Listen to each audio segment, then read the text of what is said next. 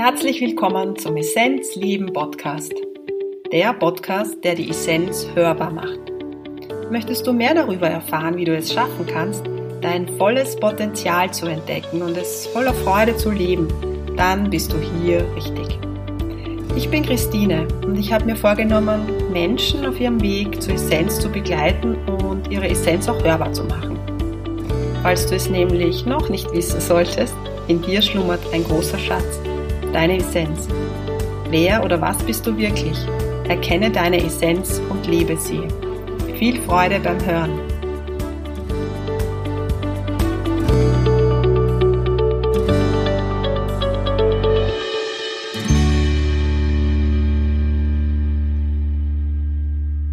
Schön, dass du da bist. Die Essenz hörbar, der Essenz Leben Podcast.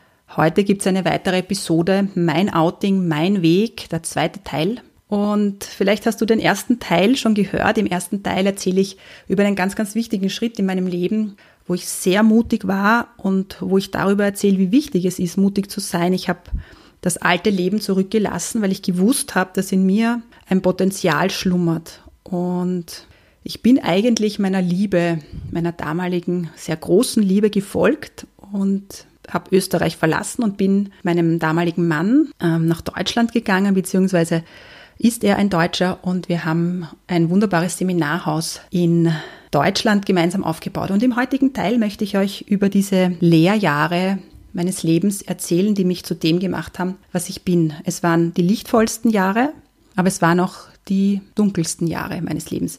Es geht viel um Heilung, es geht viel auch um diese Tools, die ich gelernt habe von Schamanen.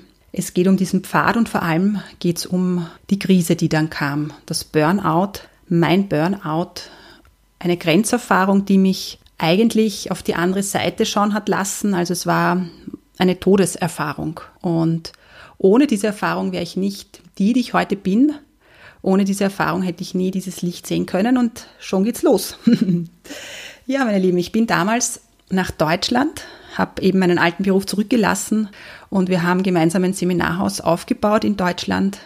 Wunderbar mitten im Wald, sehr romantisch, mit zwei Katzen, mit einem Rosengarten, den ich dann aufgebaut habe oder gepflanzt habe. Habe mich dann auch schlau gemacht, Permakultur gelernt, viel über Pflanzen gelernt, habe dann damals auch die Küche ayurvedisiert. Zu dem Zeitpunkt hatte ich schon meine Yogalehrerausbildung gemacht, habe Ayurveda-Ausbildung gemacht, habe klangtherapeutisch schon gearbeitet, aber im Haus habe ich mich in erster Linie eigentlich um dieses Alltagsgeschehen gekümmert. Aber so wunderbar, ja, also im, im Einklang mit der Natur zu leben, auch in der Früh aufzustehen. Es war nicht Arbeit, sondern es war, ja, Berufung, so wie es auch jetzt in meinem Leben ist, dass ich weiß, das, was ich mache, dafür fühle ich mich berufen und davor war immer das Gefühl da, ja, es ist Arbeit, ich stehe in der Früh auf, gehe dorthin, wenn ich zurückkomme, dann ist Freizeit, das ist das, ja, das ist das Erfüllt, Erfüllende. Ich meine, ich habe immer gerne als Lehrerin gearbeitet, dennoch habe ich zu dem Zeitpunkt in Deutschland dann das Gefühl gehabt, wow, das ist es. Genau das ist es. Und was dazu kam, ist, dass ich sehr viel Unterricht bekommen habe. Also beispielsweise eine Frau im Haus, die bei uns in der Küche gearbeitet hat, die war kräuterkundig. Und ich hatte wirklich das große Geschenk, dass ich mit ihr regelmäßig in den Wäldern und auch auf den Wiesen unterwegs war und viel gelernt habe über Pflanzen. Und dieses Wissen war wie ein, ja, es war eigentlich ein Erinnern an das Wissen. Also es hat ganz viele Türen geöffnet und ich habe dann ganz simple Dinge gemacht, wie Beifuß getrocknet zum Räuchern, ja. Also es war einfach viel da, wo ich gewusst habe, irgendwie ist das eh, steckt das eh alles in mir drinnen. Und parallel dazu in unserem Haus kamen eben viele Schamanen, vor allem aus Peru und Brasilien. Und ein Schamane, der hat mir immer so Lehreinheiten gegeben, wenn er da war. Zu diesem damaligen Zeitpunkt wusste ich ja überhaupt nicht, dass ich mit diesen Einheiten einmal ganz viel anfangen werde. Also beispielsweise, wie man mit einer Pfeife und Tabak die Aura reinigt, wie man niedere Schwingung aus dem Körpersystem bringt. Also ich arbeite als Energetikerin, wer mich nicht kennt, ich äh, bin auch Schamanin, ja, also das ist in mir, das war auch ein Türöffnen.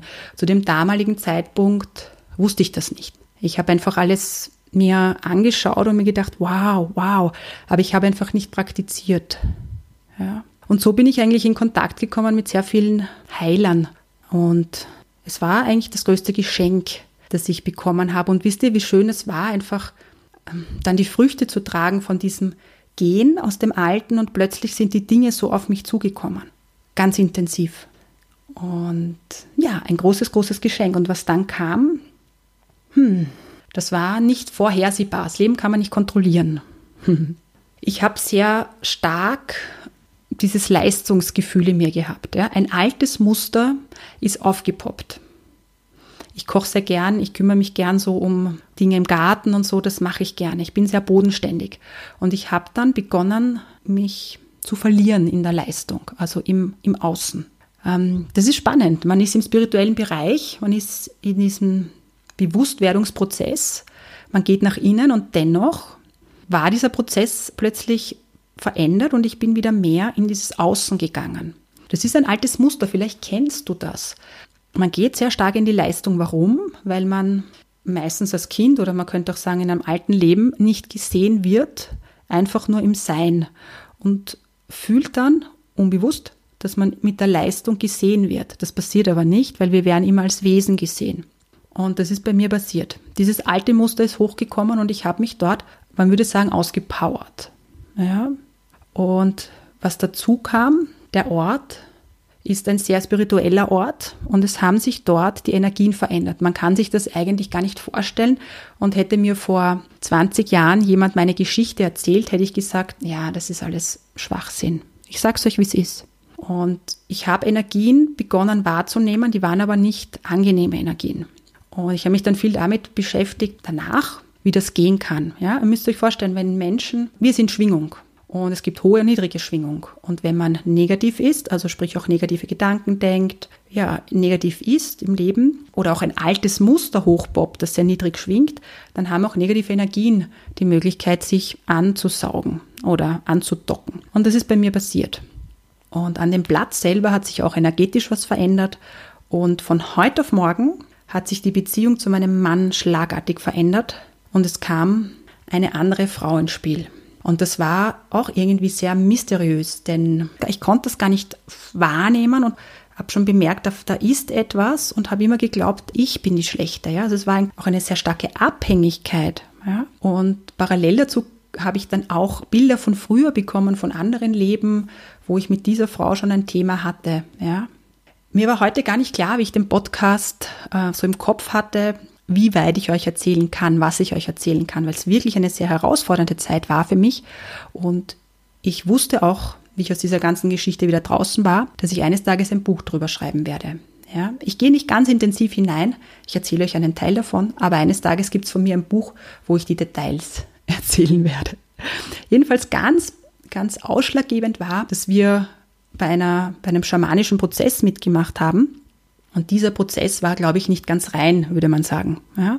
Und da war auch mein damaliger Mann dabei, der sich halt dann zu dieser Frau gewendet hat. Ja? Und in dieser Nacht, bei diesem Prozess, ist mein Herz zerbrochen. Man kann sich es nicht vorstellen. Ich bin wie innerlich zerbrochen. Diese große Liebe hat sich plötzlich weggedreht. Das höhere Selbst war nicht mehr zu mir gedreht. Ich bin dann am nächsten Tag in der Früh aufgewacht, erschöpft. Ich konnte nicht mehr essen, konnte nichts trinken, ich konnte auch nicht aufstehen. Ja? Also es war wirklich, wirklich so, dass ich gemerkt habe, es ist wie Sterben. Und ich konnte mich aber auch selber aus der Situation damals nicht rausholen. Ja? Und das große Glück, das man hat in solchen Situationen, denn es ist natürlich gewünscht, dass man wieder Licht sieht, war, dass damals ein sehr, sehr guter Freund, eigentlich mein bester Freund, mich damals aus dieser Situation dann rausgeholt hat. Parallel dazu habe ich dann auch sehr viel verloren. Ja. Ich bin dann zurück nach Wien, sehr, sehr traumatisiert.